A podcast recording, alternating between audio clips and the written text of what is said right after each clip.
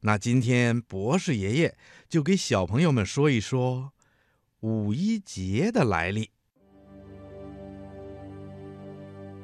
在一百多年以前呐，也就是十八世纪的后期，美国和欧洲的许多国家工业发展的速度很快。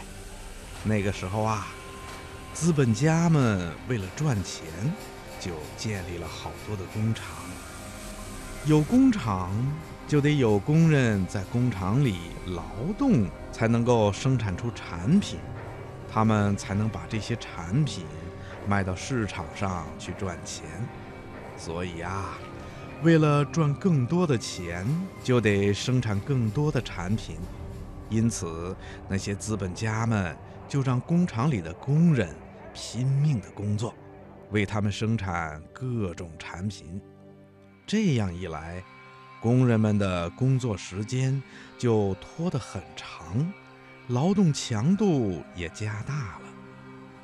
在美国呀，工人们每天要劳动十四到十六个小时，有的甚至长达十八个小时。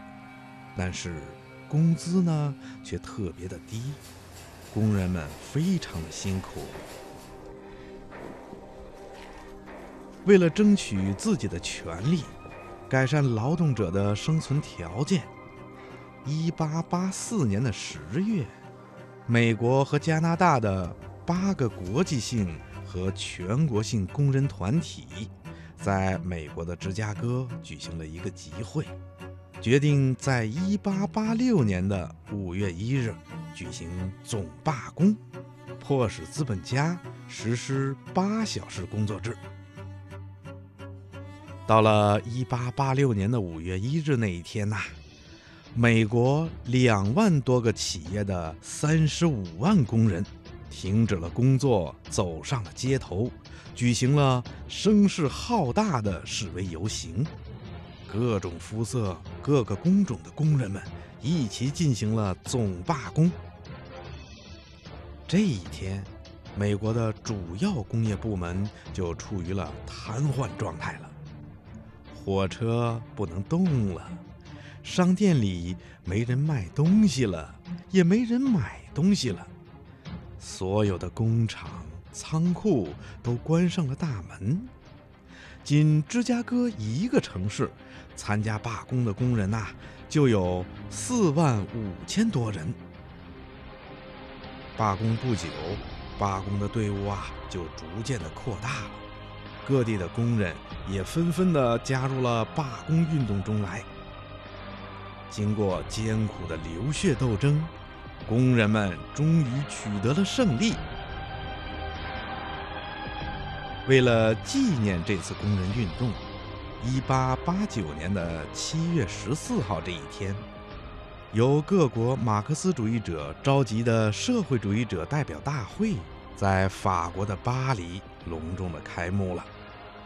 在这次大会上，参加会议的代表一致同意，把五月一日定为国际无产阶级的共同节日。这一次会议得到了全世界各国工人的积极响应。一八九零年的五月一日，欧美各国的工人阶级率先走上了街头，举行了盛大的示威游行和集会。来争取合法权益。从这以后，每逢这一天，世界各国的劳动人民都要集会游行来庆祝这一天。